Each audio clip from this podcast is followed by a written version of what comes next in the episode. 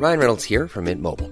With the price of just about everything going up during inflation, we thought we'd bring our prices down. So to help us, we brought in a reverse auctioneer, which is apparently a thing. Mint Mobile unlimited premium wireless. Ready to get 30, 30, bit to get 30, bit to get 20, 20, 20, bit to get 20, 20, bit to get 15, 15, 15, 15 just 15 bucks a month. So, Give it a try at mintmobile.com slash switch. $45 upfront for three months plus taxes and fees. Promo for new customers for limited time. Unlimited more than 40 gigabytes per month. Slows. Full terms at mintmobile.com. Werbung in der Man Cave. Heute mit was ganz Speziellem für Comic-Fans, denn es gibt eine neue App in Deutschland. Quasi die erste All-You-Can-Read-App auf Deutsch und das ist Swoosh. Und in Swoosh habt ihr quasi hunderte von Comics, ja, über 900 Comic-Titel vereint in einer App und könnt jederzeit darauf zugreifen. Jetzt werdet ihr sagen, was sind es denn für Comics? Na, es sind Comics von unter anderem Panini, ja, also die ganzen Star Wars Sachen, sehr viel von DC, Batman, Superman, Wonder Woman und so weiter und so fort. Game of Thrones, The Witcher, Cyberpunk, Avatar und noch ganz viel andere kleine und große Franchises. Und, und das finde ich halt besonders knusprig, es sind Sachen von Egmont drin. Denn Egmont, das machen, die machen diese ganzen lustigen Taschenbücher, das Mickey Mouse Magazin, Lucky Luke, also ganz viele Sachen aus der Kindheit, die wir auf jeden Fall kennen und damals geliebt haben, gibt's quasi jetzt alle zusammen. Ihr müsst euch nicht mehr diese, ne, ihr kennt das noch von lustigen Taschenbüchern früher, dieses, ich will die ganze Rückenwand haben und dann hat man da tausende von lustigen Taschenbüchern gehabt, damit man irgendwie dieses Rückenmotiv aneinander stellen konnte.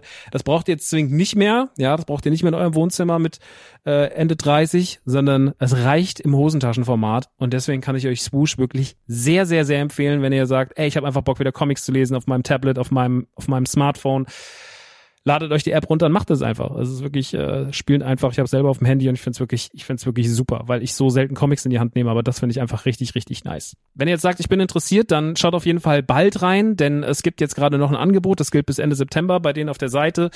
Da kriegt ihr quasi drei Monate zum Preis vom einen, nämlich für 9,99 Euro. Danach kostet es regulär 9,99 Euro. Oder es gibt auch noch ein Jahresabo, das kostet 99,99. Das ist auch ganz nice. Schaut gerne mal vorbei auf swoosh.de slash mancave. Ich find's mega. Ich habe selber auf dem Handy drauf. Hab richtig, richtig Bock drauf, mal wieder ab und zu mal einen kleinen Comic zu lesen. Und hey, äh, vielleicht habt ihr einfach mal wieder Lust, euch in alte Geschichten aus Entenhausen, aus der Kindheit zu begeben. So, das war's auch schon von mir. Jetzt geht's weiter mit der Man Cave. Tschüssi.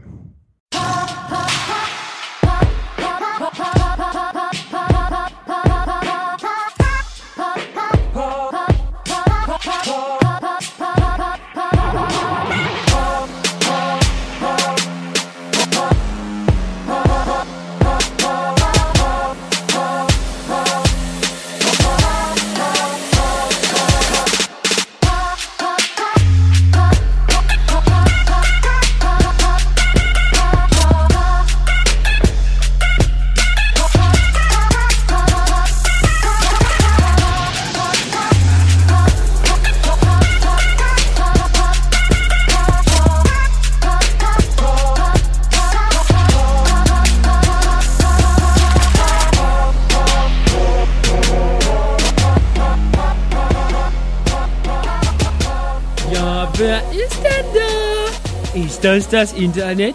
Ja, ist das das Internet? Ja, bist du ein feiner? Bist du ein, komm mal her. Ja, bist du ein feiner Internet? Ein feiner Internet? Ja, hallo, bist, bist, bist du denn hier? Was machst du denn hier? Ja, toll, dass ihr da seid. Herzlich willkommen zur ersten offiziellen Folge von The Man Cave. Mein Solo-Podcast rund um das Thema Gaming, Sammeln und mehr mit mir, Max Rockstar Nachtsheim. Toll, toll, toll. Schön, dass ihr da seid. Die ersten zwei Folgen liegen hinter euch. Die Pilotfolgen sozusagen, in denen wir nochmal ein kleines Kennenlernen machen und ich euch erkläre, wer ich bin, was ich mache, was ich mag, was ich nicht mag im Bereich Games und Sammeln und Co., wie die Mancave strukturiert ist und, und, und, was euch bei Twitch erwartet. Und heute sind wir in der ersten regulären Folge. Das bedeutet, wir werden heute ein bisschen ähm, da über unsere Themenbereiche reden. Und äh, die Themenbereiche, diese Folge ist ein bisschen im Vorfeld aufgezeichnet worden, denn eigentlich hätte ich die gerne früher veröffentlicht, aber ich darf erst ab dem 14.1., äh, 15, 14.1., ab dem 14.5. darf ich erst diese Folge veröffentlichen, weil da das Embargo von The Plague Tale ausläuft. Erst dann darf ich euch sagen, wie großartig dieses Spiel ist. Und da wir uns ein aktuelles Thema zur Brust nehmen wollten, regelt das A Plague Tale. Außerdem werden heute noch Days Gone besprochen und Katana Zero Und war noch irgendwas? Nee, Trüberbrook. Ich kann noch mal ganz kurz was zu Drüberbrook und jo äh, Joaquin Phoenix wollte ich schon sagen. Phoenix Wright. zu Phoenix Wright sagen, wo jetzt die Ace Attorney Trilogy für PS4, Xbox One, Switch und ich glaube auch Steam erschienen ist von Capcom. Ja, aber dazu mehr. Außerdem reden wir über zwei Releases der Woche. Zwei Gaming Releases stehen die Woche an. Auf die müssen wir aber nicht größer eingehen. Wir gehen aber, reden über zwei Spielzeug Releases und wir reden über irgendwas wollte ich noch sagen. Ich weiß es nicht mehr. Das ist das Problem, wenn man alleine seine Sendung gestalten muss. Dann sitzt man da und manchmal vergisst man bestimmt auch Dinge. Aber ich glaube, ich habe gar nichts vergessen. Ich wollte einfach irgendwie. Kennt ihr das, wenn man die ganze Zeit denkt, ich muss noch irgendwas sagen und dann sagt man, das stimmt gar nicht, man hat gar nichts mehr zu sagen, weil man schon alles abgehandelt hat. Naja, auf jeden Fall, die Piloten sind da. Ich hoffe, sie kamen auch gut an. Zu dem Zeitpunkt hier weiß ich das noch nicht, aber es wird bestimmt alles super. Ja, meine Lieben, wir haben verschiedene Kategorien in dem Ganzen hier. Wir reden zum einen erstmal gleich, wie gesagt, über das Spieltag. Jetzt fällt mir noch ein, was wir machen wollten. Es gibt nämlich noch die Kategorie Sammeln. Da reden wir über den Grail of the Week, also den besten Catch of the Week. Das hört ihr dann im Jingle, wie das klingt. Und wir reden über, was so gesucht wird und was so ansteht wenn mal eine Börse ist oder sowas. Aktuell, ich glaube, irgendeine Börse ist bald, hab's aber nicht notiert, deswegen ist die heute einfach nicht dabei. Aber vielleicht sehen wir uns auch mal auf einer Börse, Leute. Wäre das nicht toll? Wir auf einer Retro-Börse, toll, toll, toll. Unsere Patreon-Seite sind übrigens auch jetzt am Start. Wenn ihr auf Patreon äh, dieses Projekt hier unterstützen wollt, den Twitch-Kanal, die Instagram-Seite und vor allem den Podcast von The Man Cave, könnt ihr das tun. Damit kriegt ihr dann auch Zugang zum Discord. Und wenn ihr 6 Dollar Patrone seid, habt ihr sogar Early Access zu den aktuellen Podcast-Folgen. Das ist die einzige Paywall, die es aktuell gibt. Ansonsten ist alles frei verfügbar. Halt maximal dann 24 Stunden später. Ja, patreon.com slash themancave. Das waren ungefähr 30 Sekunden. Leute im Internet werden wieder sagen, es wurde eine Stunde lang über Patreon geredet. Behaltet's im Hinterkopf. So, weg davon, weg von Paywalls und Kram. Kommen wir direkt zur ersten Kategorie, denn heute oder nicht heute, aber diese Woche erscheinen zwei sehr schöne Spielsachen. Aber hier erstmal ganz kurz ein Jingle. Hey, magst du auch so gerne Spielzeug wie Max? Dann hör doch jetzt mal zu, du Spaß. Magst du denn Spielzeug gern wie Max? Dann hör doch jetzt mal zu, du Spaß. Toys, Toys, Toys, was kommt heute raus? Leute, heute beziehungsweise diese Woche erscheinen zwei Sachen. Eine Sache aus dem Hause Playmobil und eine Sache aus dem Hause Lego. Mit der Lego-Sache will ich kurz anfangen, weil das ist schneller abgehandelt. Lego macht ein Stranger Things Set. Das erscheint diese Woche. Ist relativ groß. Es ist die Byers Hütte. Die Hütte von äh, Will Byers, seiner Mutter, äh, wo in der ersten Staffel viel passiert. Und als man mir gesagt hat, Stranger Things wird ein Lego-Set machen, habe ich gesagt, naja, das Sinnvollste wäre ja wohl, die Byers Hütte zu machen und die so aufzuziehen, dass oben die normale Hütte ist und unten gibt's das Ganze nochmal gespiegelt. Das wird aber wahrscheinlich zu aufwendig, das wird Lego nicht machen. Lego hat genau das gemacht. Lego hat die Bayers-Hütte gemacht und hat sie gespiegelt, sozusagen im Upside Down, unten drunter, mit Demagorgon und was weiß ich. Ich kann Demagorgon nicht aussprechen im Übrigen. Und das finde ich irre. Ich bin ja eh großer Stranger Things Fan. Ich glaube, viele von uns sind Stranger Things Fans, die diesen ganzen 80er Gaming, äh, Popkultur-Scheiß lieben.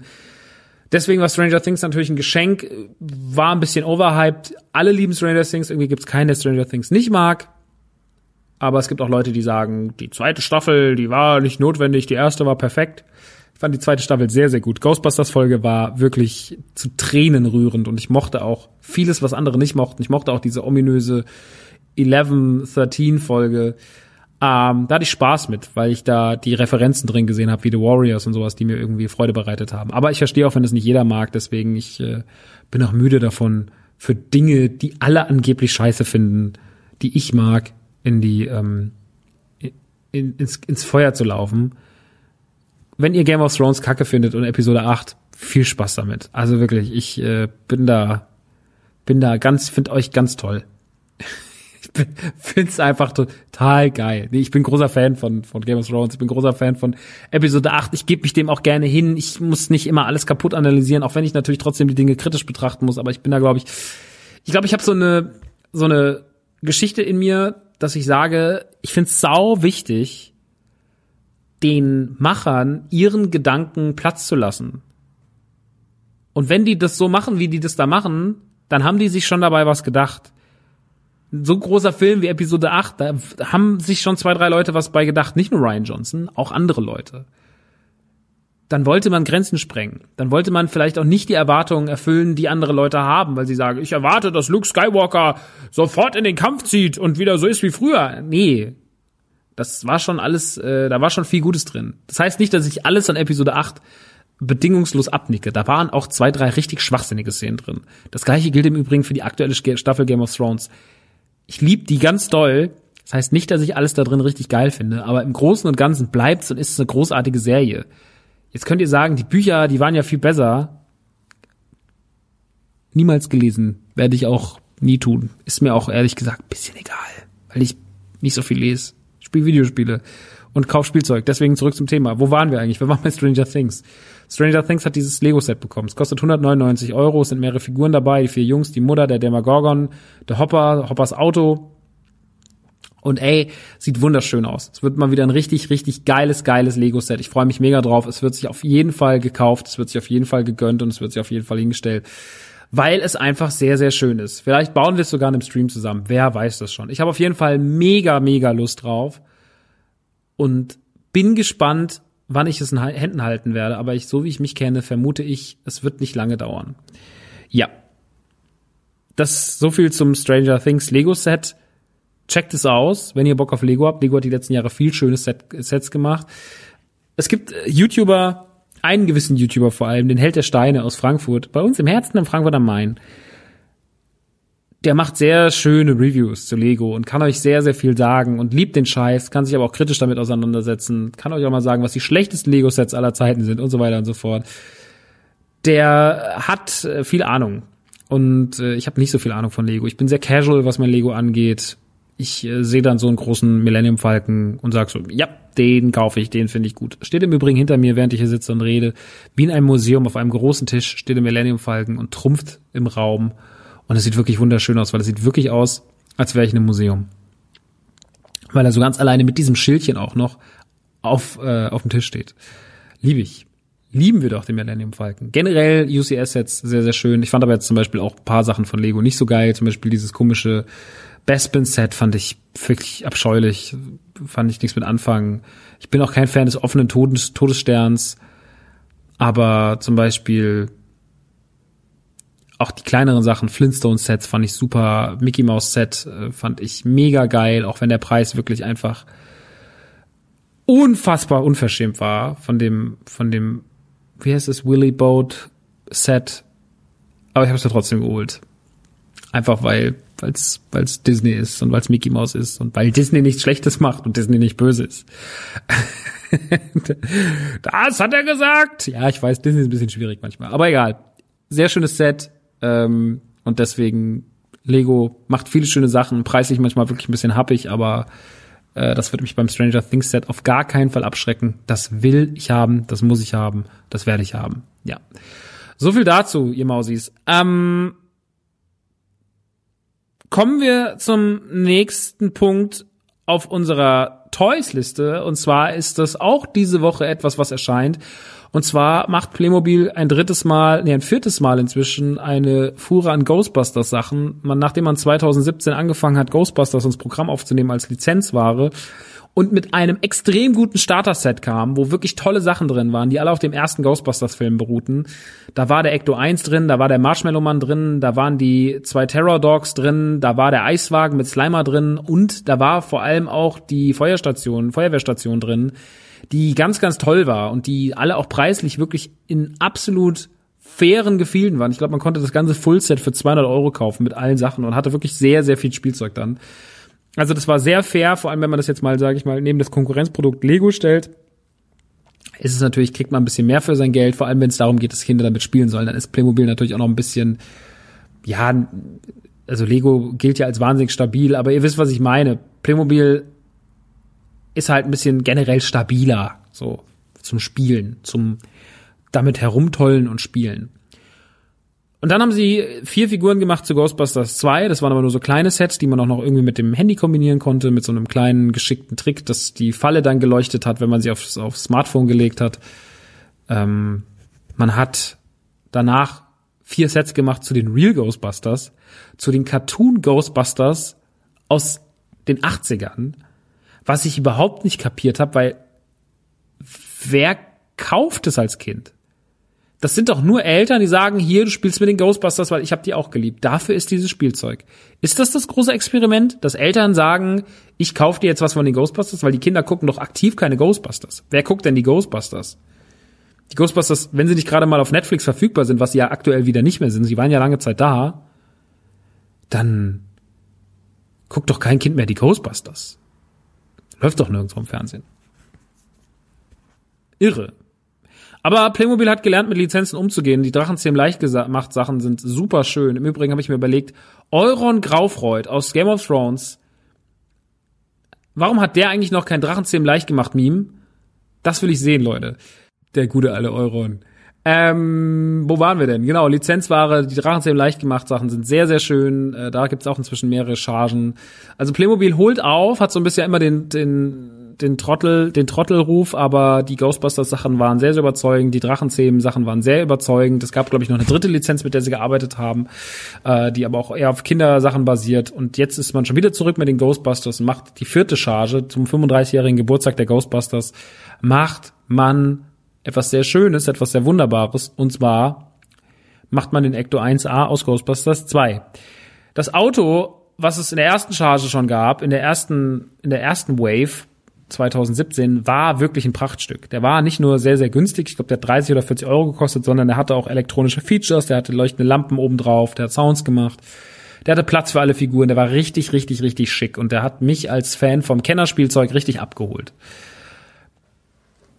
Die erste Wave eh super. Die zweite Wave war okay, war halt sehr klein. Die dritte Wave fand ich sehr geil, dass man halt was zu den Real Ghostbusters macht, aber die Fahrzeuge waren halt ein bisschen abstrus und die Spielsachen, aber es sollte halt so ein bisschen, ja, es sollte halt eine, ein Liebesbrief sein an die alten guten Kennerzeiten, als The Real Ghostbusters Spielzeug richtig, richtig fly war. Ich glaube, da wollte man, da haben sich einfach alte, alte Männer ausgetobt und haben gesagt, boah, das mache ich jetzt, da habe ich Bock drauf. Das finde ich wiederum richtig geil. Deswegen auch da von meiner Seite aus nur Liebe, dass man das Wagnis eingegangen ist und die Sachen sind sehr schön. Jetzt kommt man mit dem Ecto 1A der natürlich Schleimflecken aufweist, der andere Sticker aufweist, der mit anderen Figuren daherkommt, mit äh, den Jungs im Ghostbusters 2 Design, mit den dunkleren Anzügen. Ja, und der ist ein bisschen teurer als der Ecto 1 damals. Ich glaube, der kostet 10 Euro mehr oder 20 Euro mehr. Liegt, glaube ich, aktuell bei 59 Euro. Lohnt sich aber, ist immer noch ein schönes Set. Wenn ihr den ersten Ecto 1 nicht hattet, lohnt er sich sehr. Wenn ihr den ersten habt, müsst ihr schon ein bisschen Hardcore-Fan sein, aber ich glaube, dann lohnt, lohnt sich's immer noch. Ich habe die Sachen leider noch nicht hier. Ich krieg die auch erst nächste Woche. Werden in der nächsten Ausgabe werde ich noch mal ganz kurz zwei, drei Review-Sätze dazu loslassen. Außerdem kommen vier Figuren, das sind Sammlerfiguren. Ähm, oder es gibt zwei Sammlerfiguren. Ideen. Es gibt einmal, ich glaube, für 29 Euro ein Set oder 39 Euro. Da sind alle vier Figuren als Playmobil-Set drin und die sind einfach so aufgereiht. Das ist ganz nett, das ist ganz süß gemacht. Und man hat Sammelfiguren gemacht, die doppelt so groß sind wie eigentliche Playmobil-Figuren. Die sind ungefähr 15 Zentimeter groß. Und das sind äh, alle vier Jungs, also Egan, Winston, Ray und Peter. Diese vier Figuren kommen einzeln raus, sind etwas größer, sind in so einer schicken Verpackung und kosten pro Stück 49 Euro. Das finde ich leider sehr, sehr, sehr, sehr viel. Ich habe so eine Figur noch nicht in der Hand. Ich bin sehr gespannt, wie es aussehen wird. Sehr, sehr, sehr gespannt. Finde aber den Preis super, super unangebracht. Es sind halt limitierte Sachen, sie sind auch durchnummeriert. Aber zum Beispiel Funko hat ja mit Playmobil mal auch große Playmobil-Figuren gemacht. Und die waren noch mal ein ganzes Stück größer. Die waren locker 20 Zentimeter groß oder ja, auf jeden Fall ein ganzes Stück größer noch mal als die, die jetzt kommen. Werde ich auch in der nächsten Folge noch mal dann direkten Vergleich ziehen. Und die waren wenn man sie nicht jetzt irgendwie bei Resellern gekauft hat, bei 20 Euro ungefähr, als die rauskamen. Und die waren richtig geil, die waren hübsch verpackt, die sahen cool aus, da gab's zumindest Peter und Ray, glaube ich. Ja. Oder gab's Peter und Egan? Ich weiß es nicht mehr. Es gab auf jeden Fall zwei Stück. Äh, Es gab auch noch Back to the Future Figuren. Es gab Marty McFly und Doc Brown. Es gab Willy Wonka. Es gab einen Umpa Lumpa. Es gab auch noch eine Figur von Doctor Who, glaube ich. Also es gab mehrere davon. Es gab noch mehrere Turtles-Figuren. Shredder, Michelangelo, so einen White Turtle in so einer typischen Funko Chase Edition. Also da gab es verschiedene Sachen und ähm, fand ich sehr, sehr geil. Die Figuren habe ich auch relativ viele von, weil die einfach schick waren. Ja, also jetzt kommen die von, von Playmobil selber und da muss ich ehrlich sagen, die habe ich dann schon mal ein bisschen schöner gesehen. Weiß ich noch nicht, ob sich das rentiert. Wie gesagt, ich werde in der nächsten Ausgabe noch mal was dazu sagen, wie die Qualität ist. Ich werde mal einen auspacken, werde mir das mal angucken und dann kann ich final sagen, ob sich das lohnt oder nicht. Aber aktuell finde ich für was, was auch dann auf 12.000 Stück pro Stück limitiert ist, also pro Figur, das ist ja dann auch jetzt nicht gerade wenig. Da 49 Euro für zu geben, dass die doppelt so groß sind. Äh, wenn die jetzt nicht irgendwie aus einem hochwertigen Metall sind, weiß ich nicht. Ähm, naja, das ist auf jeden Fall das Spielzeug, was diese Woche erscheint. Äh, Ich werde das immer mal machen, dass ich einfach anschneide, was so erscheint. Aber habt das auf jeden Fall im Auge, weil das sind Sachen, die kriegt ihr auf jeden Fall auch im normalen Laden. Ich werde aber auch mal ein paar Reflinks, ja, Reflinks könnt ihr anklicken. Ähm, wenn ich welche dazu finde, wenn ich die Artikel bei Amazon finde, könnt ihr die anklicken. Ansonsten empfehle ich euch irgendeine Seite, wo es keine Reflinks gibt. Ja, das dazu. Ansonsten gibt es zwei neue Spiele diese Woche, zwei wichtige neue Spiele, nämlich A Plague Tale, darüber werden wir gleich reden, und Rage 2 kommen die Woche raus. Der Rage 2 Test wird in der nächsten Ausgabe sein, der wird nicht in dieser Folge sein, weil ich zum jetzigen Zeitpunkt, eine Woche vor Veröffentlichung der Folge, kein Rage 2 Muster vorliegen habe. Was mir sehr leid tut. Aber es wird noch ein paar Tage dauern. Wenn, selbst wenn es jetzt am Wochenende kommt, könnte ich nicht spielen, weil am Wochenende leider, leider, leider ähm, Hochzeiten sind und Geburtstage. Also es ist eine Hochzeit ein Geburtstag, aber das reicht ja dann schon, dass das Wochenende dann auch schon voll ist.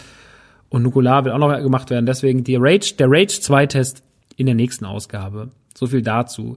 Dann kommen wir zu einer weiteren Kategorie und das ist die Collectors Kategorie. Und hier ist der atemberaubende Ju äh, Jingle, Dschungel. Hier ist der atemberaubende Jingle und Dschungel. Heute wird gesammelt, Leute. Alles, was ich tragen kann. Große Sachen, kleine Sachen, bunte Sachen, dicke Sachen, dünne Sachen. Alles wird gesammelt, ihr Fotzen. Sammeln! Ich rede ganz kurz über was, was mich sammelmäßig gerade beschäftigt heute. Und zwar ist es mein Dreamcast Full Set. Ein Dreamcast Full Set besteht meines Wissens nach aus 213 oder 218 Spielen. Ich müsste jetzt noch mal ganz kurz gucken. Und als ich das festgestellt habe, weil ich in meinem Kopf irgendwie abgespeichert hatte, dass ein PAL Full Set von Dreamcast Spielen, also wir reden von PAL, nur von PAL Spielen, bei 400, 500 liegt, habe ich irgendwann gemerkt, so nee, das liegt bei 210 Abyss und du hast ja schon 160 oder 150, dann fehlt ja gar nicht mehr so viel. Und dann habe ich auf Facebook in so paar Gruppen geschrieben, so hey, habt ihr davon was? Und das fehlt noch und das fehlt noch und das fehlt noch und dann wurde ein bisschen was aufgekauft, dann wurde noch ein bisschen geebayt und dann hat sich das jetzt so ergeben, dass das Fullset relativ schnell fast full war. Wenn ihr euch fragt, was die teuersten Brocken sind in so einem Fullset, also es gibt, man sagt, es gibt eigentlich nur zehn Spiele, die schwierig sind. Das würde ich so nicht unterschreiben. Ich finde schon, dass es ein paar Spiele, also schwierig ist nichts mehr in Zeiten von eBay, aber preislich schwierig. Also, dass man sagt, das kostet einfach zu viel Geld. Davon gibt's ein paar knackige Fälle. Im Falle von vom Dreamcast Fullset. Eines davon ist safe. Safe, safe, safe. Natürlich das gute alte Samba de Amigo mit den Rasseln. Get Bass Fishing sagt man, obwohl ich das nicht so schwer zu, äh, zu kriegen finde. Man sagt Shenmue 2, das geht auch noch. Street Fighter 3, Second, also Street Fighter Third Strike ist schon etwas teurer. Generell die ganzen Street Fighter Dinger. Capcom vs. SNK. Dann dieses Double Impact, Wimpact Ding, was es noch gibt. Das ist ein bisschen schwerer zu bekommen. Ähm, welches Street Fighter gab es noch? Alpha 3. Auch nicht ganz so einfach. Preis, was heißt, wir reden hier gerade von Preisen, ne? Dann gibt's einen richtigen Endboss. Und zwar Evil Twin. Evil Twin war so ein Spiel, das ist so damals rausgekommen und war allen so ein bisschen egal. Auf der PlayStation 2 kriegst du es für 5 Euro. Das gleiche gilt im Übrigen für Moho auf der PlayStation 1. Kriegst du da für 5 Euro, für 10 Euro. Ich hab Moho zu Hause stehen äh, für die für die für die PlayStation. Sau schlechter Zustand, richtig runtergewirtschaftet. Aber das ist nicht so schwer zu bekommen. Was aber ein bisschen schwerer zu bekommen ist, ist Evil Twin für die Dreamcast oder auch Moho für die Dreamcast. Das sind richtig teure Spiele, das sind richtig, richtig fiese Brocken. Rival Schools 2, Justice, ist richtig teuer. Was war noch so teuer? Evolution 2, richtig teuer. Aber dann gibt's auch so Sachen, die sind jetzt vielleicht nicht so teuer wie ein Evolution oder wie ein Evil Twin, aber die sind trotzdem teuer. Zum Beispiel, zum Beispiel, wie hieß es, Super Neo, Magnific Super Magnificent Neo, das kostet auch seine 30, 40 Euro. Arrow Wings 2 kostet auch 30, 40 Euro. Giga Wing kostet auch 40, 50 Euro und so weiter und so fort. So ein Fullset auf der Dreamcast ist nicht billig. Die ganzen blöden Sportspiele, die man alle kaufen muss, die nerven richtig, richtig, richtig, richtig.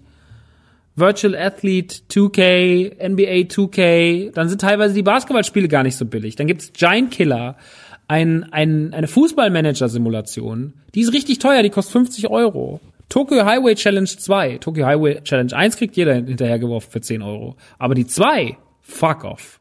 Richtig nervig.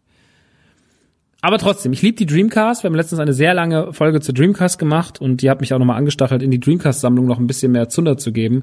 Und es hat wirklich Spaß gemacht, die zu komplettieren. Ich habe mit netten Leuten geschrieben, mir haben nette Leute was verkauft. Ein paar Sachen habe ich bei Kleinanzeigen, ein paar Sachen bei Ebay, ein paar Sachen in Läden, äh, Kuschelmuschel und so weiter und so fort. Und es hat echt Spaß gemacht, rumzufahren und den Kram zu catchen.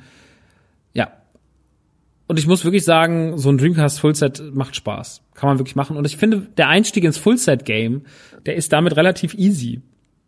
Weil es nicht so viel ist. Engage Fullset geht auch noch. Ich glaube, da sind es 50 oder 60 Spiele oder 70 Spiele. Dreamcast Fullset sind, wie gesagt, 213 oder 18. Ich glaube, ein N64 Fullset ist nicht viel größer, PAL. Wir reden halt immer vom PAL, ne? Ich glaube, ein N64 Fullset PAL sind 238, hat Freddy gesagt, wenn ich mich recht entsinne. Shoutouts an Sturmwaffel. Der hat nämlich eins. Der Arsch. Da bin ich jetzt auch gerade so ein bisschen dran. Und ich glaube dann bei so NES ist noch machbar, aber auch dann, ne, da geht's ja dann schon so ein Problem mit Hüllen. Also ich glaube, N64 Fullset ist gar nicht so teuer, wenn man jetzt mal sagt, man scheißt auf Originalverpackung. Aber ist mir leider wichtig, Originalverpackung. Und allein da Snowboard Kids 2 zu bekommen, und äh, StarCraft 64 PAL, pff. klar, steht auf Ebay, aber steht halt für 1000 Euro auf Ebay. Deswegen, da muss man noch ein bisschen Mula maken. Leute. Mal gucken, wohin die Reise geht. Auf jeden Fall, mein Dreamcast Fullset ist äh, fast full. Vielleicht zum Zeitpunkt des Releases dieser Folge ist es full. Ihr werdet das sehen in meiner Instagram Story. Ich werde es auch noch mal gerne in die Kamera halten bei unseren Streams. Und deswegen ist mein Fullset diese Woche, mein Dreamcast Fullset, mein Catch of the Week. Allen voran aber ist mein Catch of the Week Moho, weil Moho hat mir echt, da habe ich mir echt die Zähne drin ausgebissen, weil es gab nur eins bei eBay die ganze Zeit für 290. Ich habe gesagt, ich zahle das nicht, zahle das nicht, zahle das nicht. Ich habe dann einen sehr, sehr netten Händler eines Mittags, habe auch wirklich immer jeden Tag mehrmals geguckt, ob es jetzt aufgetaucht ist bei eBay, bei eBay Kleinanzeigen und habe dann einen netten Händler gefunden, einen einzigen netten Händler. Der tauchte mittags um 16 Uhr auf an einem Sonntag. Dann habe ich direkt gesagt so, ey, was willst du haben? Er wollte 220, ich habe ihn runtergehandelt auf 200 Euro. Und dann hat er gesagt so, hey, und das war, das Spiel ist heute angekommen, es ist perfekt vom Zustand her, es sieht richtig, richtig toll aus und deswegen, es ist erledigt, es ist endlich, endlich, endlich erledigt, der Scheiß. Scheiß Moho, Alter. Richtig, richtig teuer, viel zu viel Geld. Es tut mir leid. Es ist wirklich, sammeln ist, hör, sammelt nie. Hasst sammeln. Lasst es. Äh, hm. Hm, wo könnten das sein? Junger Mann, was machen Sie das da ist es hinten? nicht. Junger Mann! Ist es vielleicht da hinten? Bei dem hier steht oder was? Hallo, junger Mann! nicht, ja. Also, Naja, junger Mann, was machen Sie denn da? was? Können Sie, was Sie da machen, möchte Was? ich wissen. Was machen Ach so, Sie? ich, äh, ich, ich such was. was suchen Sie denn? Was, was soll das Ich denn? such was, ja. Ach so. Ja, okay. Tschüss. Tschüss.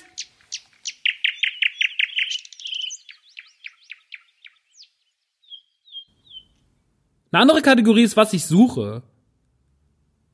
Was suche ich eigentlich aktuell? Gibt es irgendwelche Sachen, die ich suche? Gibt es irgendwelche Sachen, die ihr sucht? auf unserem Discord habe ich eine Flohmarktgruppe eingerichtet. Vielleicht könnt ihr euch da austauschen, wenn ihr was verkaufen wollt, wenn ihr was kaufen wollt. Ansonsten gibt's auch noch den Nerdy Turdy Yard auf Facebook. Das ist eine Verkaufsgruppe für unsere, für unsere Leute. Da gibt's manchmal echt schöne Sachen. Und es gibt leider auch ein paar Arschlöcher, die mir die schönen Sachen wegkaufen. Letztens hat jemand Neo Geo Pocket gehabt. Für 70 Euro. OVP. War nach zwei Stunden, war ich, kam zwei Stunden nach Veröffentlichung rein, da war er natürlich schon weg. Herr Laschewski, schöne Grüße an dieser Stelle. Irgendwann schmeiß ich dich raus. Irgendwann schmeiß ich dich aus dieser Gruppe raus. Du kannst mir am Arsch lecken. Wie oft der schon Sachen gekauft hat, ich wollte. Frechheit. Sammeln ist ja Krieg für mich, ne? Sammeln ist wirklich Krieg. Naja, wir finden schon noch was. Wenn ihr Abstrusitäten habt, könnt ihr mir immer mal schreiben, wenn ihr was Tolles habt, wenn ihr irgendwelche tollen Sachen findet. Aktuell, ich habe immer, ich werde in jeder Ausgabe mal ein ähm, gesucht raushauen. Was suche ich eigentlich gerade? Was will ich gerade für meine Sammlung? Aktuell suche ich ein Cartridge. Und zwar, oder ich suche mehrere Sachen. Erstmal, ich suche die Anleitung für Hagane. Hagane ist ein Super Nintendo Spiel, was relativ selten ist, auch bisschen teurer. Ich habe Hagane in der PAL-Version mit, mit Verpackung, aber mir fehlt die Anleitung.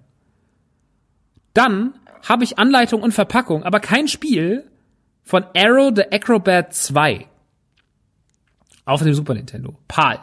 Wenn ihr PAL Arrow the Acrobat 2 habt, was ihr loswerden wollt, call me. Ihr erreicht mich auf instagram.com slash Mancave oder slash Rockstar. Oder auf dem Discord. Und ich suche die Verpackung von Vampire Kiss. Kein Repro. Ich suche eine Verpackung von Vampire Kiss. Ich habe das Spiel, ich habe die Anleitung, aber ich habe nicht die Verpackung. Ja, das sind die Dinge, die mich am Tag über beschäftigen. Ich habe vorhin meine Super Nintendo Verpackung äh, nämlich so ein bisschen, ich habe mir wieder so Schutzfolien gekauft, diese Protector Cases und habe ein bisschen in meiner Man Cave gestanden und die Sachen zugemacht, um mich ein bisschen zu beruhigen, weil es beruhigt mich sehr, da zu stehen, das zu tun. Ja, und das, äh, da ist mir aufgefallen, Mann, Vampire Kiss bräuchte es auch noch mal irgendwann. Ich suche noch Demon's Crest äh, mit also Anleitung und Verpackung. Spiel habe ich, aber ich suche immer noch die Anleitung und Verpackung. Ich bin halt so ein Freund von von Vollständigkeit. Ich suche auf StarCraft 64, ich suche Snowboard Kids 2. Wenn ihr was habt, meldet euch bei mir. Aber seid bitte keine Scheißhändler. Ich war letztens wieder auf einer Börse und ich habe die Schnauze so voll. Wisst ihr, ich habe früher Überraschungseifiguren gesammelt, habe ich ja schon gesagt in den Vorgängerfolgen. War früher ein Riesenthema bei mir, Überraschungseifiguren. Ich war richtig viel auf Börsen, auch in Börsen in Heusenstamm, in Dieburg, in Dreieich, überall waren Börsen. Ich bin überall hingefahren. Und ich habe das richtig, richtig geil gefunden und richtig doll geliebt. Aber ich muss sagen, wie viele ekelhafte Händler es gibt, die wirklich die Kids ausnehmen, die scheiße sind, die ganz unfaire Preise haben, die weit über Ebay sind. Und ey, wenn ihr auf solchen Börsen tätig seid, A, seid nicht so arrogante Händler. Ich finde, ganz oft gibt es so arrogante Händler, die sind so, pff, was doch eh keine Ahnung. Ich erzähle dir mal, ich erkläre dir mal die Welt, denn ich habe Videospiele gefressen. Die behandeln einen, wenn man, also ich gucke mir das manchmal einfach nur an. Die erzählen dir dann was, weil die wissen ja nicht, wer du bist, die wissen ja nicht, was du machst, die wissen ja nicht deine Historie und die denken erstmal, du bist dumm. Und dann stelle ich ganz gerne auch manchmal eine Frage, die so ein bisschen dümmlicher ist, die mich so ein bisschen naiver dastehen lässt. Und dann erklären die so ein bisschen. Und dann finde ich das immer ganz witzig, wenn die dann so erklären und sich so in ihrer Sicherheit wiegen und denken so, ha, dem erkläre ich jetzt mal die Welt der Videospiele und der lässt hier gleich richtig viel Kohle. Wenn man sie dann überrascht mit ganz viel unnützem Wissen und ganz viel Preisvergleich und sowas. Weil viele Leute machen dann auf Börsen immer noch höhere Preise als auf Ebay. Ich habe das ja schon in der letzten Folge erklärt, äh, wo, wo ich die Frage gestellt bekommen habe zur Preispolitik. Hört da noch mal rein, da erkläre ich das, äh, was, wie sich meiner Meinung nach Preispolitik ergibt und wie sie sich nicht ergeben sollte. Das habe ich nochmal ausführlich erklärt, was an eBay gut ist, was an eBay schlecht ist und so weiter und so fort. Und deswegen will ich, dass die Leute das bisschen, also ich finde es völlig okay, wenn man für Sammlerstücke Geld will und nicht sagt so, ja, jedes Spiel kostet 10 Euro. Das ist, das ist Quatsch. Es gibt Spiele, die kosten mehr und ich bin auch bereit, dafür mehr Geld zu bezahlen. Aber wenn da der Zustand muss dann auch stimmen. Ich habe da letztens mit diesem Freeman-Typen in Berlin so rumdiskutiert, ich wollte Suikoden kaufen für die PlayStation 1, ein Spiel, was relativ teuer ist. Und es war an meinem Geburtstag. Und er hatte das und er hatte Sheep, Sheepdog and Wolf für die PlayStation 1. In seinem riesigen Laden, in dem sehr, sehr viel Quatsch steht. Ich habe den Laden auch in meiner Story bei Instagram gespeichert und dokumentiert. Könnt ihr euch mal reinziehen. Und dann gibt ihm das Suikoden in die Hand und zeigt mir das. Und er wollte 110 Euro dafür haben. Sagt, ja, das ist das Billigste und äh, super und toll. Und es hat aber die Anleitung gefehlt. Dann sage ich, ja, aber hier fehlt ja die Anleitung. Dann sagt er zu mir, wer braucht denn schon die Anleitung? Die liest doch eh keiner. Das ist, das ist kein Argument, für den man Sammler umstimmt. Das ist eher ein Argument, wo man Sammler dazu stimmt, dass man sie im Laden noch mit einem Tischbein niederprügelt und ähm, selber durch die Scheibe springt und schreiend nackt auf die Straße rennt, vors nächste Auto. Das ist die Aussage, wer interessiert sich denn für die Anleitung, liest ja eh keiner. Von einem Händler. Der dir dann Spiel für 110 Euro auf die Theke legt, was aussieht wie Scheiße. War eine lange Diskussion, bis er mir das Suikoden dann gegeben hat für 80 mit einer komplett neuen Hülle, das Ding nochmal durch den Schleifer gejagt hat, damit es ordentlich aussieht und nochmal unten schön glatt ist. Ja, das war ein riesiger Krampf. Sheepdog und, Sheepdog, Sheepdog und Wolf das gleiche. Also wenn ihr eine Suikodenanleitung habt, eine Suikodenanleitung für die PlayStation 1, braucht immer noch eine Anleitung, denn der Mann hat gesagt, die Anleitung ist nicht so wichtig. Also ihr habt gemerkt, es gibt sehr, sehr viele Sachen, die ich suche. Eigentlich sollte es nur eine Sache sein. Jetzt waren es irgendwie 15. Wenn ihr was davon habt, schreibt mich gerne an. Ansonsten, ich vermittel auch gerne. Vielleicht gibt es ja Leute, die sagen so, hey, ich suche auch ganz dringend was. Mir fehlt der letzte Stein in meiner Sammlung. Dann, ich kann mein Bestes geben, Leute. Ich bin dafür da, nicht nur selber hier Leute auf eine Seite zu ziehen, sondern ich bin auch für euch da. Wenn ihr was sucht, wo ich euch helfen kann, gebt mir, gebt laut, vielleicht finden wir den Gegenstand. Wenn es richtig, wenn richtig Notfall ist. Wenn richtig Notfall ist, Leute. Nun gut, das war das Ende von dieser Kategorie und jetzt kommen wir zu Also, was ich mich die ganze Zeit schon frage, Herr von und zu Münchhausen. Ja, was fragen Sie sich denn? Was fragen Sie sich denn? Ich frag mich, wie das Spiel ist. Ja, das wird er uns schon gleich sagen, der Fette. Jawohl. Wir starten mit einer unserer Titelstories und zwar starten wir mit A Plague Tale Innocence. Ein Spiel, das mich erreicht hat, wie die Jungfrau zum Kinde kam ungefähr. Denn ich wusste von diesem Spiel nichts. Mir war das kein Begriff. Ich habe das nicht auf dem Schirm gehabt. Das Spiel wurde 2017 angekündigt auf der E3, aber es ist komplett an mir vorbeigegangen. Ähm, ich weiß nicht warum. Äh, das liegt vielleicht daran, dass es einfach nicht die große Aufmerksamkeit bekommen hat, die andere Titel bekommen hat. Ähm, ich muss ganz kurz mal hier die, die, die, das Presskit aufmachen. Asobo Studio macht das Ganze die eigentlich mal zuständig waren für äh, ganz viele Disney-Umsetzungen und sowas. Und jetzt noch nicht den großen Wurf gelandet haben, aber das soll sich ändern mit Plague Tale. Und Plague Tale, kann ich schon mal sagen, ist wirklich fantastisch geworden. Ich habe das gezockt, ich habe das einem Kumpel erzählt, der war so, oh, du hast das schon, mega krass. Ich hatte den Code halt bekommen, wusste überhaupt nicht, was, ich wusste gar nichts davon. Es war so, ja, es liest sich irgendwie ganz nett, das guckst du mal an. Dann habe ich irgendwie Previews eingegeben, dann sagte, stand da so im Internet, ist das hier das Last of Us des Mittelalter? Last of Us im Mittelalter? Moment mal, Last of Us ist eines der größten Spiele der letzten zehn Jahre. Das kann man doch nicht einfach so sagen. Naja, habe ich installiert, war sehr, sehr neugierig und habe mich mal ähm, hab mich mal überraschen lassen. Und ich möchte heute mit euch darüber reden, wie sehr mich dieses Spiel begeistert hat. Wenn es hat mich wirklich sehr geflasht. Man muss dabei sehr vorsichtig sein, was man sagt, denn die Geschichte ist super, super, super, super wichtig. Und deswegen kann man da gar nicht viel zu sagen. Wir befinden uns am Anfang des 14. Jahrhunderts, 1300 Abyss in Frankreich. Äh, es gibt ein Geschwisterpärchen, nämlich Amicia und ihr Bruder Hugo, beziehungsweise im französischen Hugo ausgesprochen. Die beiden sind Kinder eines Landlords. Ähm, und der Bruder ist immer so ein bisschen in Quarantäne, weil die Mutter ist äh, Chemikerin und versucht ihn zu heilen, aber sie kriegt das nicht irgendwie hin sie ist so medikusmäßig unterwegs, aber sie kriegt das nicht, sie kriegt das nicht hin. Der hat irgendwas sehr, sehr Schlimmes und man ist der Sache schon sehr auf der Spur, aber deswegen wird er ferngehalten von allen. Keiner weiß, was, was Hugo eigentlich wirklich hat. Die Mutter weiß da, ahnt da wahrscheinlich was. Und während die da so, wenn die Amicia mit ihrem Vater unterwegs ist und man dann im Tutorial lernt, wie die Schleuder funktioniert, ist nämlich die Hauptwaffe von ihr, so eine, so eine Schleuder, ähm, als sie nach Hause kommt, bricht schnell das Chaos aus, denn die Inquisition läuft im Hause äh, von Amicias Eltern ein und wütet da. Das passiert alles im ersten Kapitel. Der Vater wird abgestochen, die Inquisition läuft durchs Haus, sucht was, sucht das Kind, sucht ganz stark nach Hugo und ihr schnappt euch Hugo und flüchtet mit ihm.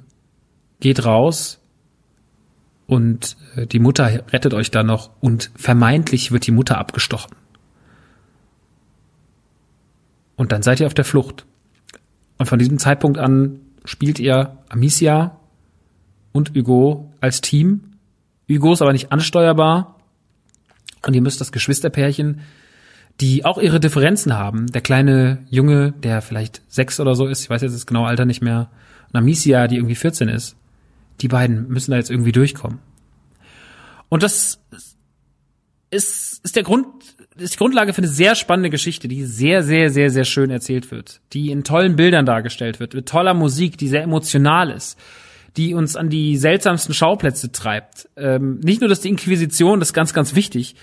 Es gibt nämlich nicht nur die Inquisition, die hinter euch her ist, mit diesem fiesen Arschloch von Ritter, der euch die ganze Zeit hinterher rennt und äh, der euch jagt und den Kleinen will mit aller Macht, sondern es gibt auch noch eine Rattenplage in der ganzen Region.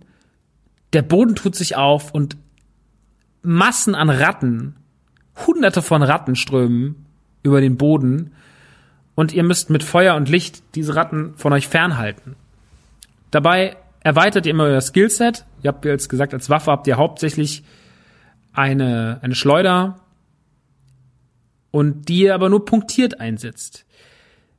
Und da liegt auch meiner Meinung nach die große Stärke von A Plague Tale, weil Plague Tale ist eigentlich gar nicht so super umfangreich, was das Skillset angeht, aber weiß die Geschichte zu erzählen ohne eine Sekunde Langeweile. Also ihr spielt diese 12, 13, 14 Stunden, die das Spiel hat. Vielleicht, wenn ihr sehr schnell seid, auch 10. Aber ihr spielt diese Zeit ohne eine Sekunde der Langeweile. Wenn ihr euch auf dieses Spiel einlasst, seid ihr von der ersten Sekunde an drin, kriegt das alles präsentiert in einer wunderschönen Optik, sieht toll aus. Es sieht nicht ganz so toll aus wie Last of Us, aber es sieht ganz toll aus. Hat eine ganz gerade alles, was Landschaften angeht, was in die Ferne blicken angeht, die Wälder, super detailreich, super hübsch, auf ganz hohem Level, auf ganz ganz hohem Level. Präsentiert mit einem orchestralen Soundtrack, Geiger, also wirklich Game of Thrones artig, was die Inszenierung an manchen Stellen angeht tragisch, mitreißend, emotional. Und all das, also diese Kombination aus, einer, aus einem sehr schönen Gameplay, was nicht allzu schwer ist, muss man sagen, mit der Geschichte, mit der Inszenierung schafft von der ersten Sekunde an bis zum Schluss ein großartiges Spielerlebnis. Eins, was ich so ab nicht kommen sehen, was mich so sehr gefesselt hat, dass ich, als es vorbei war, sagte, wow, das kommt in die Top 10 safe dieses Jahr. Ganz, ganz safe. Da muss viel schief gehen. Da muss noch viel rauskommen, dass das nicht Top 10 ist. Muss ich wirklich sagen. Also, wenn ich jetzt zehnmal Red Dead Redemption 2 noch erscheint dieses Jahr von der Qualität her, dann ist das Top 5 für mich. Weil alles daran so geil ist. Weil die Story sich so geil erzählt. Weil man so geile Figuren trifft. Weil man aber auch Figuren trifft, die nicht nur wieder nur ähm, die nicht nur wieder generisch daherkommen, sondern die alle eine Geschichte haben. Auch die Figuren, die wir steuern, Amicia und, und Hugo, haben, haben Charakter. Nerven manchmal auch ein bisschen, weil Hugo halt einfach ein kleines Kind ist, das nicht ganz weiß, was passiert, das manchmal störrisch ist, das seine Mutter verlangt und das dann auch mal in Situationen, wo man einfach schleichen muss, Stress schiebt. Aber da sind ganz viele Emotionen im Spiel, da steckt eine ganz tolle Erzählweise dahinter und Plague Tale macht überhaupt kaum Fehler, was das alles angeht. Und das sind Zeiten, wo so viel erscheint, wo auch so viel liebloser Scheiß ertönt. Ist eine neue Marke, die so viel richtig macht, auch mal super erfrischend. Vor allem, wenn es so big angelegt ist. Die Schauplätze sind super abwechslungsreich. Es treibt euch über diese Schlösser hin zu irgendwelchen Ruinen, durch Felder, durch Wälder. Ähm, ihr kommt dann auf verschiedene Farmen und ihr habt nie das Gefühl, dass hier irgendwie Copy-Paste-mäßig was rumkopiert wurde, sondern es ist überall sind Hingucker und eine tolle Optik und es macht einfach sau viel Bock. Und euer Skillset erweitert sich wirklich die ganze Zeit sinnvoll, so dass ihr immer, wenn das Spiel Gefahr laufen könnte, dass es jetzt vielleicht mal ganz kurz langweilig wird oder dass es jetzt langsam in so eine repetitive Spielart übergehen könnte, was es nicht tut, nie tut, erwischt es den richtigen Moment und gibt euch ein neues Element, was das Gameplay wieder spannend macht. Und manchmal ist es ein bisschen rätselhaft, manchmal ist es sehr sneaky, da müsst ihr für rumschleichen. Den großen Kampf gibt's da nie, weil wenn euch der Gegner einmal kriegt, dann seid ihr tot. Es gibt keine Lebensanzeige, wenn der Gegner euch kriegt, seid ihr tot. Aber bis der Gegner euch kriegt, geht auch im Moment Zeit rum. zum Ende hin spitzt sich das alles zu. Die Story wird immer wahnsinniger, sorgt für ein paar Überraschungen, was auch für ein cooles Move-Set dann noch sorgt. Und ihr geht da raus mit einem sehr guten Gefühl und einer sehr schönen Story, die sich hinter großen Titeln nicht verstecken braucht.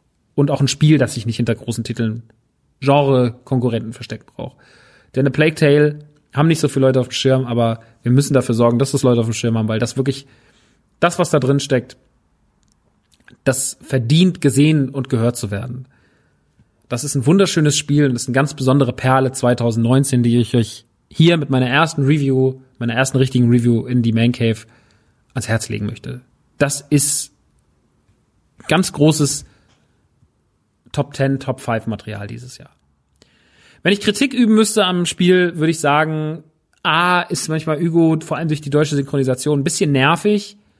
Alicia, müssen wir jetzt da lange... Boah. Gab es ein paar Momente, wo ich mich aufgeregt habe. Ein paar Passagen sind vielleicht ein bisschen Try and Error. Gerade zum Schluss hin gibt es zwei, drei Sachen, da müsst ihr euch müsst ihr mehrmals probieren. Der letzte Bosskampf ist äh, eigentlich ganz geil. Eigentlich ist der ziemlich special und eigentlich hat er auch viele coole Kniffe drin. Aber der hat auch ein, zwei Sachen, die ein bisschen, da muss man ein bisschen rumprobieren. Das nervt. Das kann nerven. Das nervt mich. Aber es macht auch irgendwie Bock. Und gerade im, im, im Schlusspart, im letzten Kapitel, in Kapitel 16, es gibt noch ein Kapitel 17, aber das ist dann eher so ein, das ist eher dann so ein Rausgeh-Ding, da ist dann schon die Geschichte und das Gameplay erzählt. Das äh, fand ich, fand ich alles schön.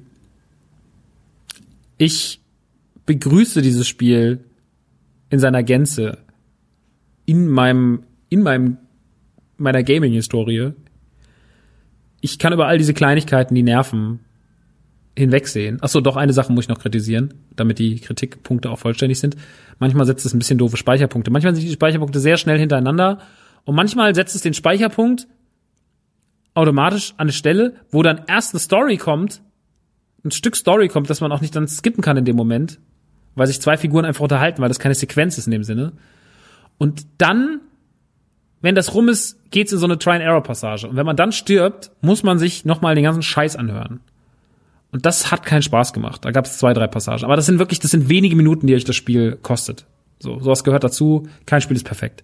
Ansonsten muss ich sagen, Plague Tale in seiner ganzen Inszenierung, wenn ihr Lust habt auf ein tolles Action-Adventure mit einer schönen Geschichte, mit einer tollen Optik, mit einem ganz, ganz tollen orchestralen Sound, mit einer sehr guten deutschen Synchro eigentlich, bis halt vielleicht Anicia, dann holt euch das und supportet das, weil das hier ein Studio ist und eine Marke ist, die es verdient hat, gesupportet zu werden. Es kommt für PlayStation 4, für Xbox One und für PC ist es heute erschienen.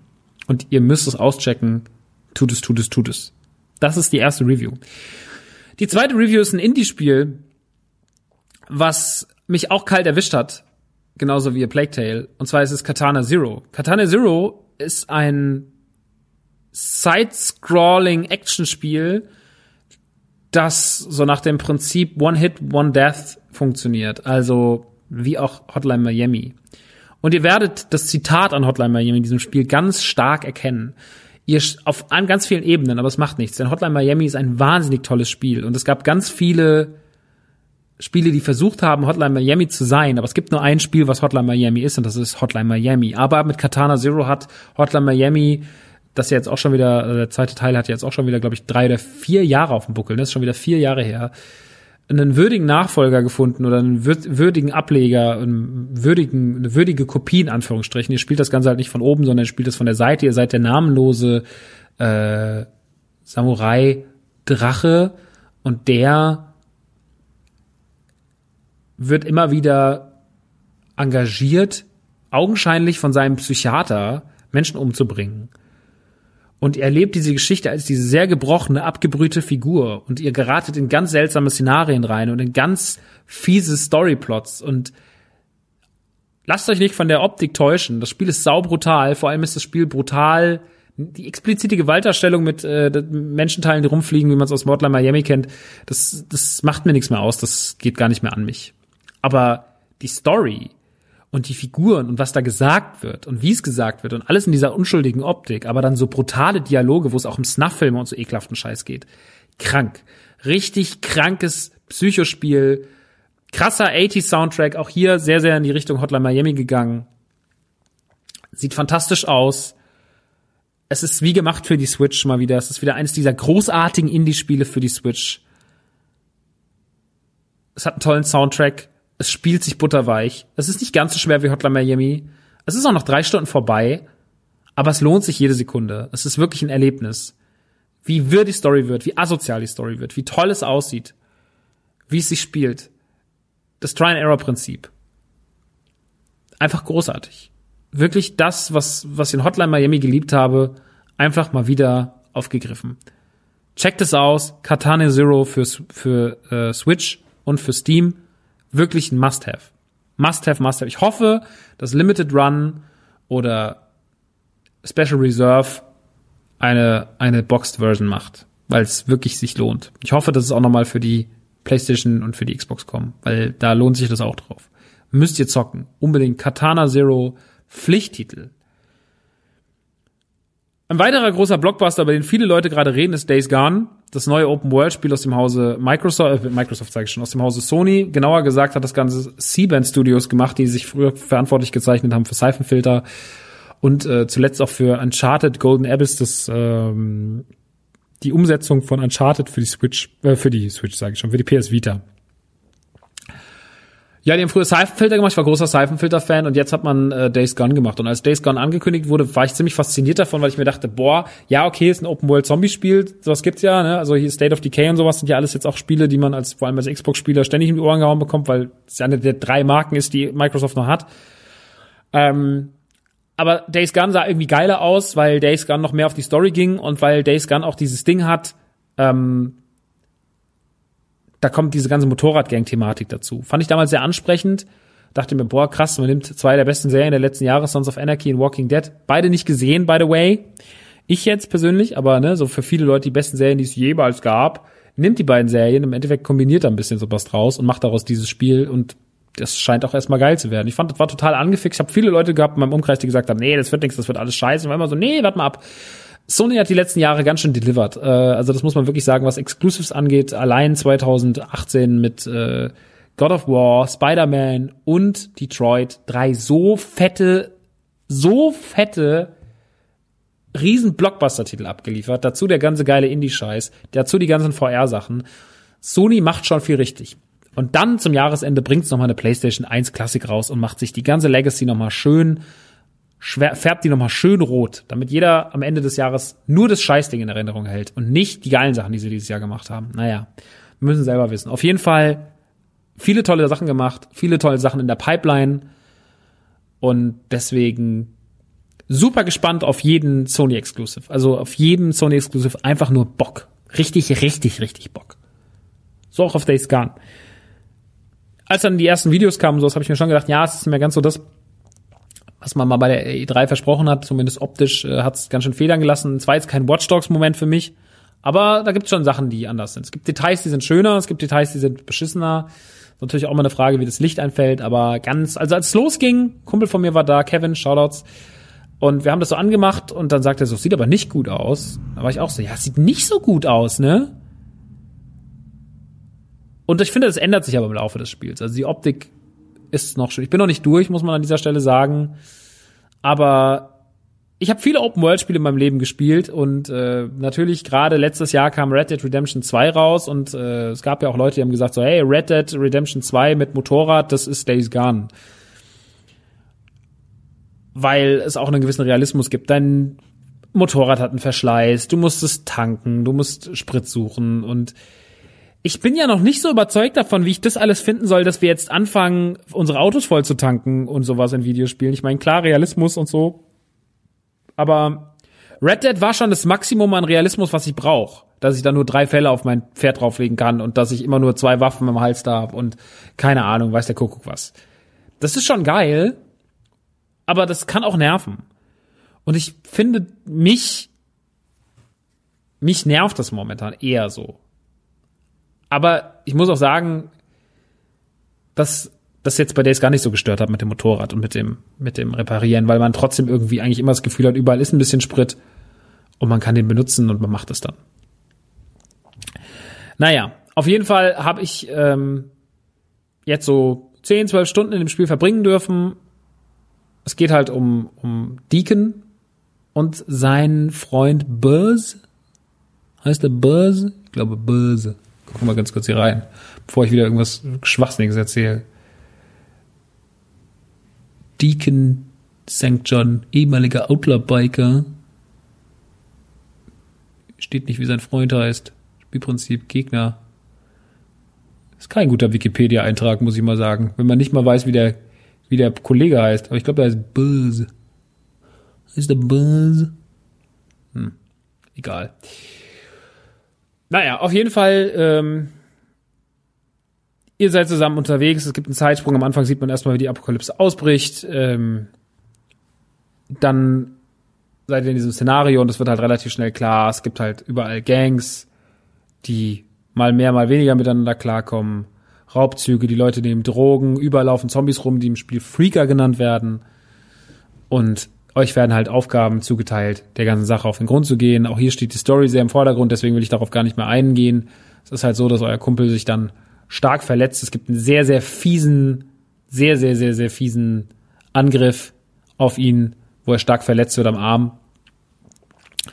Und dann äh, kümmert ihr euch erstmal um ihn und besorgt ihm halt ein paar Sachen. Und dann lernt ihr so langsam die Umgebung kennen. Und was direkt auffällt, wenn ihr da mit dem Motorrad rumfahrt, und das gefällt mir sehr, sehr gut an dem Spiel, die Kulisse ist wahnsinnig, wahnsinnig abwechslungsreich. Also es sieht ganz viel, ganz toll aus.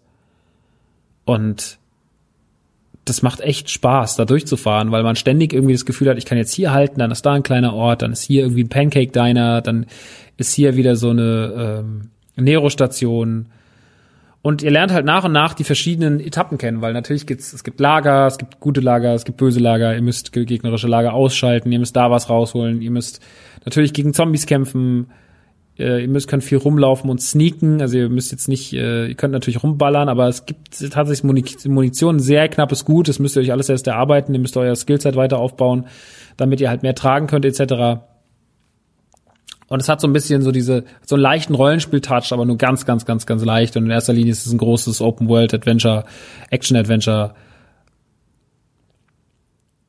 das schon manchmal ein bisschen an Red Dead Redemption 2 erinnert.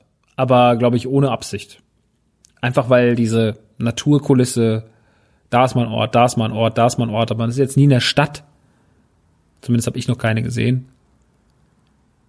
Und dieses ländliche, dieses bisschen Hillbilly-mäßige, gepaart mit dieser Gewalt, gepaart mit den Zombies, das ist schon was. Das, das ist schon was Schönes. Das kann schon was. Und deswegen finde ich Days Gone absolut gut. Ohne dass ich es jetzt mega krass abfeier, aber es gibt auch ganz viel Hate und den Hate sehe ich nicht. Und ich stand dem Spiel gerade nach den ersten 20 Minuten kritisch gegenüber. Da war ich echt so, na, ob das gut wird. Aber mir macht Spaß. Ich bin aber auch ein Open-World-Spieler. Ich mag Open-World-Spiele. Ich mag das, fahr dahin, erledige das, mach das, fahr dahin, hol das. Ich habe auch kein Problem mit einem Far Cry. Ich mache das gern. Ich liebe das. Ich liebe Aufgaben in solchen Videospielen. Mach das, mach das, fahr dahin. Finde ich mega. Deswegen Days Gone sieht nett aus, hat eine nette Story, hat nette Figuren und ich glaube, am Ende des Tages müsste man jetzt irgendwelche Schulnoten vergeben, dann wäre man wahrscheinlich bei so einer glatten 2. 2 minus vielleicht. 2 minus. Ich war mal ein 2 minus Kandidat. 2 minus war noch eine 2. War nicht die beste 2, aber es war eine 2. Und ich glaube, Days Gone ist auch einfach in seinem Genre eine 2. Mit ein bisschen Hang zu 2 minus. Es ist nicht perfekt, aber es ist, es hat viele Bugs, aber dann gibt es immer diese Bug-Zusammenschnitte. Da möchte ich ganz kurz was zu sagen. Diese Zusammenschnitte von Bugs, die dann drei Minuten gehen, wo man halt Fehler sieht, die Leuten passiert sind im Spiel und dann unten drunter steht, oh, worst game ever und bla bla bla. Das ist nicht fair. Zusammenschnitte sind ein ganz fieser Trugschluss. Wenn wir jetzt irgendein Video nehmen von einem YouTuber, den ihr mögt, und sagen, ey, YouTuber, was heißt ich, Paluten. No hate gegen Paluten. Ich kenne ihn nicht, aber Paluten liked meine Videos, deswegen, also der liked meine Musik, deswegen Shoutouts an Paluten. Ähm, wenn Paluten jetzt, wenn man von dem eine Collage machen würde, weil er immer äh sagt in seinem Video, was ich nicht war, ich habe noch nie ein Paluten-Video gesehen, aber stellen wir uns mal vor, Paluten sagt immer äh oder sagt öfter mal äh in seinen Videos. Dann geht ein Video von Paluten eine Stunde und da sagt er 20 Mal äh, was passieren kann. Oder macht einer einen Zusammenschnitt und sagt Paluten ist so dumm, der kann keinen klaren Satz sagen. Äh, äh, äh, äh, äh, äh, äh. Dann ist es halt eine sehr einfache Zusammenfassung. Das ist wie wenn man sagt, diese Person ist im Internet immer scheiße. Ja, dann siehst du zehn Tweets, die kacke sind. Ja, aber stell doch dagegen auch die 100 Tweets, die cool sind. Die Leute müssen aufhören, immer alles auf so eine Collage runterzubrechen und zu sagen, so, das beweist uns, dass die Person so und so ist. Wenn jemand, also es auch immer, kommt auch immer auf den, auf den, Fun, auf den Fakt an. Wenn ein Spiel Bugs hat und es geht 50 Stunden, natürlich jedes Spiel, was 50 Stunden hatte, Bugs. Bei Red Dead Redemption sind auch komische Sachen passiert. So, also auch Red Dead Redemption, dieses perfekte Spiel, war nicht davon befreit, dass auf einmal irgendein Pferd durch den Raum geflogen ist. Auch The Witcher nicht. The Witcher hatte so viel Pferde. Ein Freund von mir ist drei Stunden durch The Witcher gelaufen und sein Schwert ist drei Meter neben ihm geschwebt. Drei Meter. Weil es die, der Rechner nicht mehr gepackt hat. So. Weil einfach irgendwas komplett, erst nach irgendeiner Videosequenz war es wieder anders. Und so ein Kram passiert ständig in solchen großen Spielen. Und da muss man einfach auch ein bisschen nachsichtig sein. Das passiert. So. Ich find's auch witzig, so äh, äh, Collagen, aber die sind auf keinen Fall maßgebend für das, was so ein Spiel ausmacht. Days Gone ist ein sehr liebevoll gemachtes, schönes Videospiel, das seine Fehlerchen hat, die man sicher noch ausmerzen wird, aber das ist ein gutes Singleplayer Open World Action-Gedöns. Und das kann Spaß machen, wenn man da Bock drauf hat. Wenn man Bock auf dieses Genre hat, wenn man Bock auf Zombie-Action hat, auf Motorräder hat, auf Rumfahren hat, auf Sachen sammeln hat, auf eine gute Story hat, dann ist Days Gone Pflichtkauf. Dann macht man das, dann zockt man das es hat mich nicht so abgeholt wie Spider-Man, es hat mich nicht so abgeholt wie God of War, macht aber nichts. Ich find's großartig. Eine Freundin von mir zockt gerade die Platin-Trophäe frei. Sie liebt's auch. Ich habe mir noch mal ein paar Meinungen auch eingeholt von Freunden, war so, ey, wie findest du es? Weil mal ganz wichtig finde, mal sowas mal nachzufragen.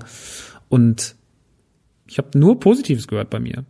Maximal so ein, ja, ist das nicht ganz so meins, aber ist doch ganz nett. Und ich find's auch, ich find's sehr, sehr gut. Einfach gut, ich find's einfach gut.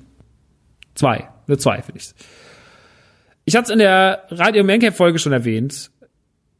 Deswegen will ich es hier nochmal ganz kurz machen. Ich möchte nochmal ganz kurz Trüber, Trüberbrook, Trüberbrook erwähnen. Ein deutsches Spiel aus der BTF, aus der Bild- und Tonfabrik, der Schmiede, die auch für Jan Böhmermanns ähm, Neo-Magazin verantwortlich ist und viele andere Sachen, äh, gute Arbeit Originals gemacht hat mit Katjana Gerz und äh, Florentin Will und so weiter und so fort. Die haben ein Videospiel gemacht, ihr erstes eigenes, was auch weltweit vertrieben wird für Xbox, für PlayStation, für Switch und für Steam.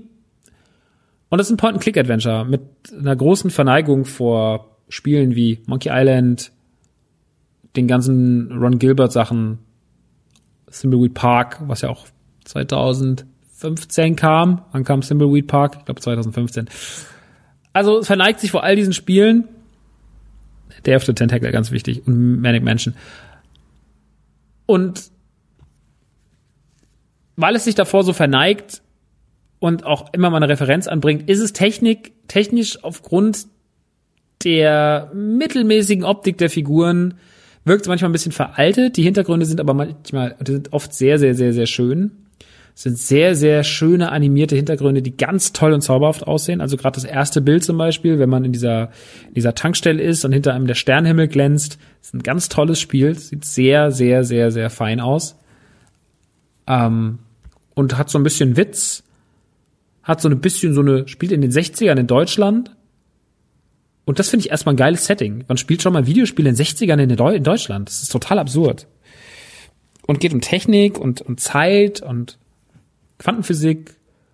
Und ihr seid so ein Typ, dessen Name ich nicht mehr weiß, der kommt nach Trüberbrück, hat, weil er eine Reise gewonnen hat, ist eigentlich Amerikaner, ist dann aber nach Berlin und jetzt ist er von Berlin mitten nach Deutschland reingefahren, ist in Trüberbrook, mitten in so einem Berggebiet, in diesem kleinen Kaff. Dieses Kaff hat die besten Zeiten hinter sich.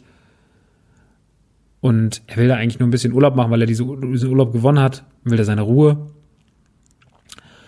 Ja, und jetzt klaut aber einer seine, seine Arbeit über Quantenphysik. Ich glaube, Quantenphysik war es. Klaut seine Arbeit nachts. Und er denkt, es wäre ein Geist und dann verfolgt er den. Ihr geht dann dieser Sache auf den Grund. Wer diese Unterlagen klaut. Lernt dann noch eine Frau kennen, die synchronisiert wird von Nora Tschirner im Übrigen. Ja, und so schlagt ihr euch dann durch die Geschichte und durch verschiedene Schauplätze und begegnet äh, verschiedensten Figuren, die synchronisiert werden von zum Beispiel Katjana Gerz oder auch Jan Böhmermann und noch vielen anderen äh, bekannten oder kleineren Bekannten, äh, die, die, wie heißt sie, Jule, glaube ich, auch beim Neo-Magazin arbeitet, synchronisiert er auch und ein paar andere Leute. Und das ist wirklich sehr liebevoll gemacht und süß. Es ist ein bisschen altbacken. Es hat aber, ich habe diese Altbackenheit sehr genossen, weil es damit auch eine gewisse Ruhe bekommt. Und ich finde ein Produkt, was aus den eigenen Reihen ja quasi schon fast kommt, weil ne, Neo Magazin ist ja schon einfach ähm, ist ja schon einfach äh, sehr vernetzt mit mit Rocket Beans und man kennt wiederum Leute, die da arbeiten, die woanders arbeiten und ne, also man hat so seine Stefan Tietze und hier und da. Und dann ist das irgendwie so aus den eigenen Reihen, deswegen will ich jetzt nochmal betonen, dass man das supporten sollte. Ich habe mir das Spiel auch selber gekauft, ich habe mir kein Muster schicken lassen, weil ich es supporten wollte. Ich habe nochmal, glaube ich, dann, genau, man hat noch mal eins für die Switch bekommen, aber ich habe es dann für die Xbox gekauft und habe es auch für die Xbox getestet. Und ich fand das sehr, sehr hübsch und sehr nett für zwischendurch. Ist kein langes Spiel, geht acht Stunden, sechs Stunden, sechs Stunden habe ich gebraucht, weiß ich nicht mehr ganz genau. Ist auf jeden Fall sehr süß hat eine schöne Geschichte, hat so die typischen Rätsel, die man kennt aus Point and Click, hat ein paar Referenzen drin, ein paar Zitate an Monkey Island und Co.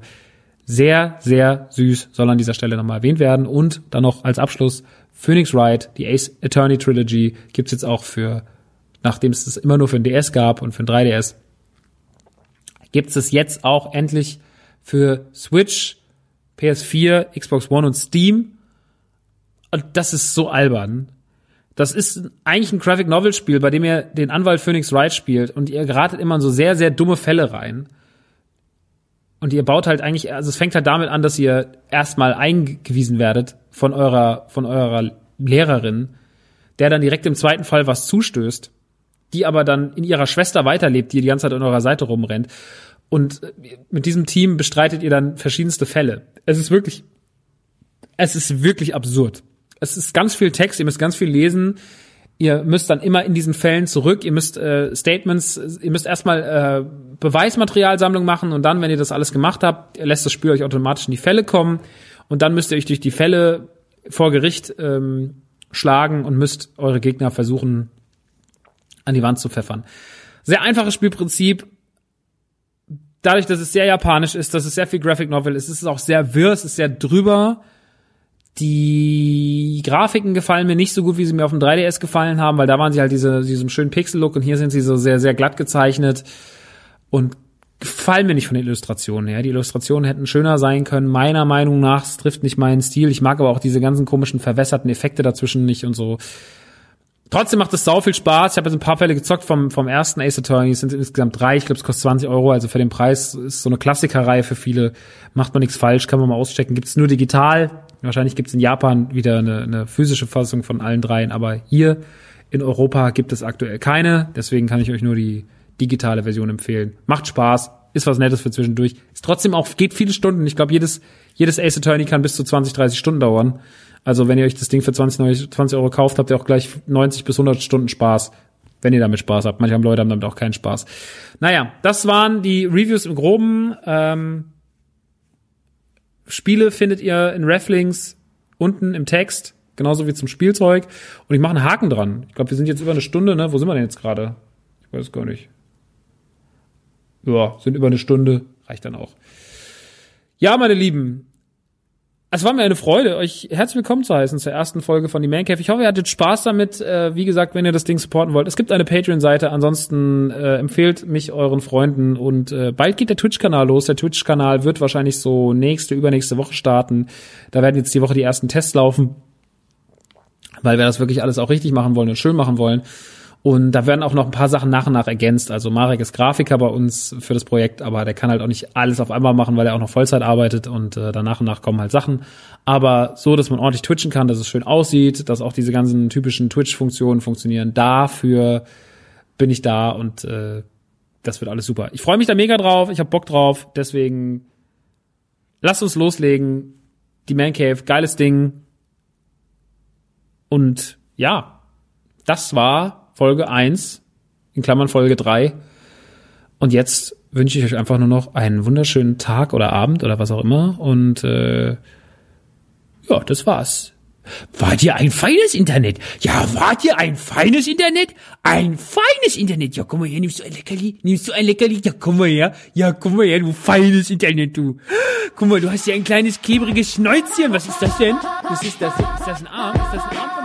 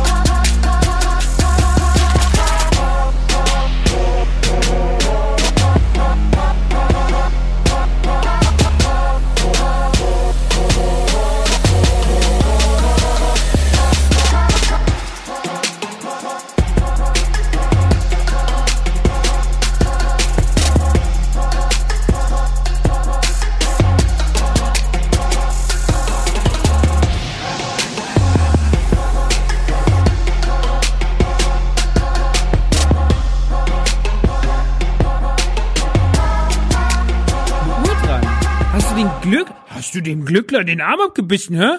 Hast du dem Glückler den Arm abgebissen? Du kleines Internet, du. Du kleines Internet, du.